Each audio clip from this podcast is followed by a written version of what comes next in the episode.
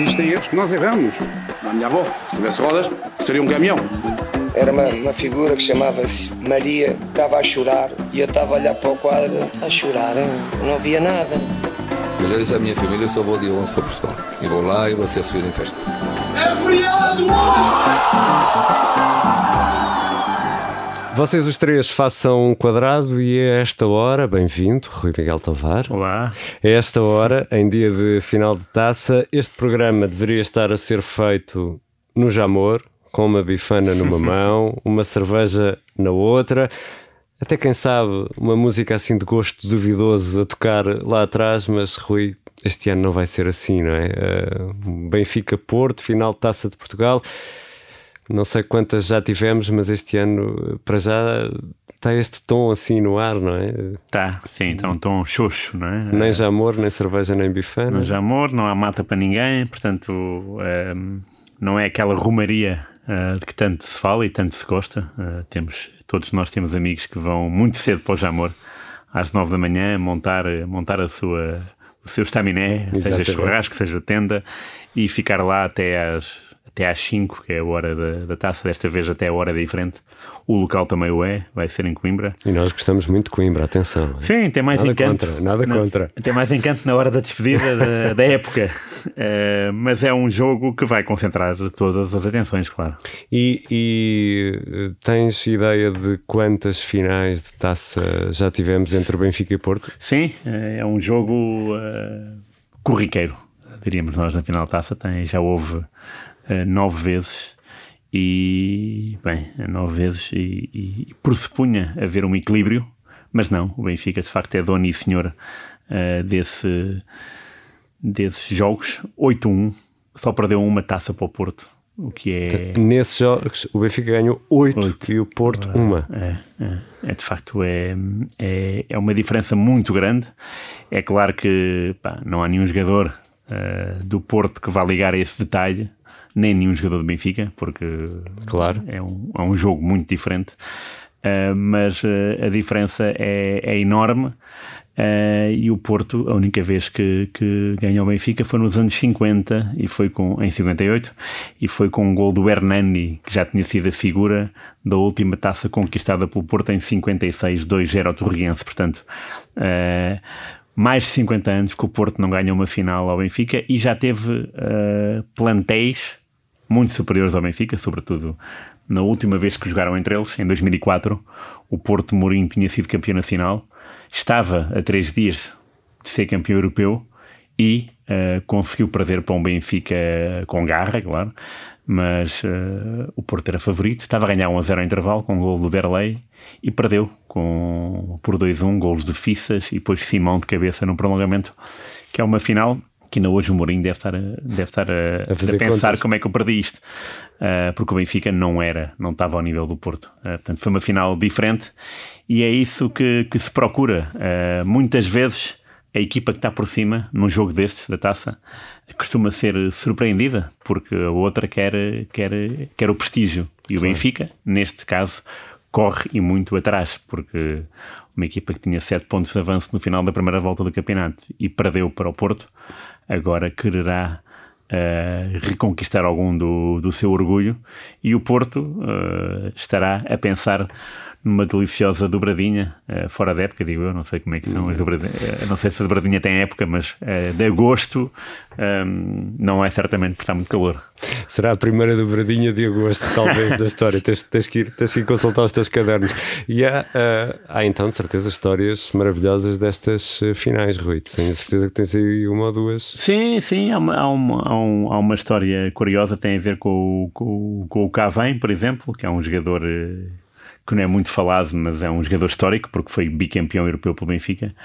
E é um jogador que numa final que acaba Benfica 1 Porto 0, ele marca aos 12 segundos. Portanto, a bola saiu segundos. e ele aos 12 segundos marcou o gol da vitória. Um, temos, uh, temos aquela final também fora da época, também em agosto, nas Antas. Ah, Porto 0, Benfica 1. Uh, porque no início da época 82, 83, portanto no verão de 82, a Federação chegou a um acordo e disse que a final daquela época era nas Antas, para não ser sempre no Jamor. Muito bem. Por acaso, não era sempre. e, e até foi em Alvalade.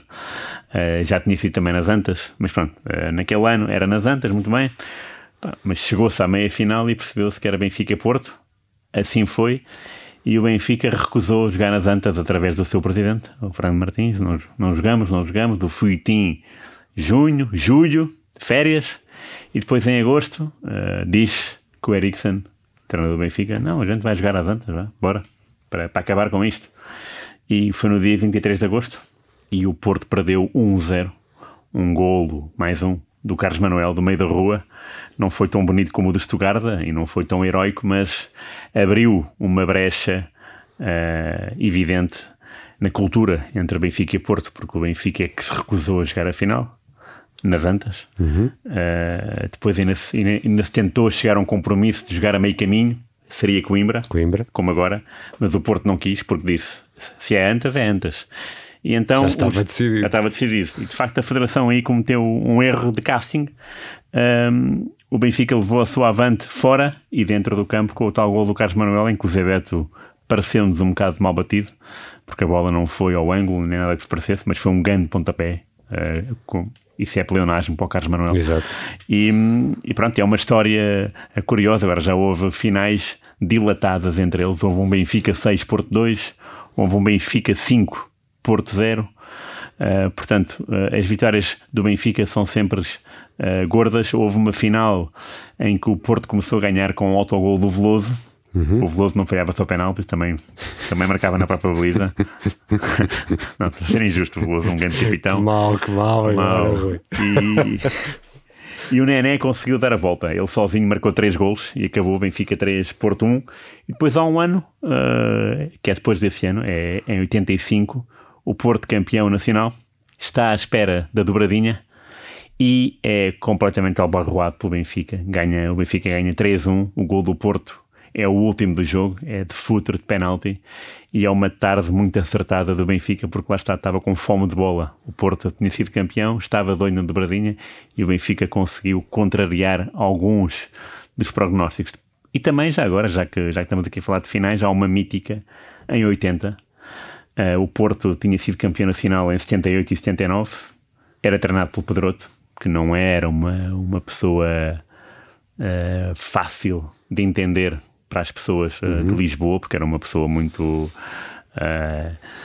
truculenta para falar do poder da capital e dos árbitros e dos roubos de igreja, do Benfica, sobretudo.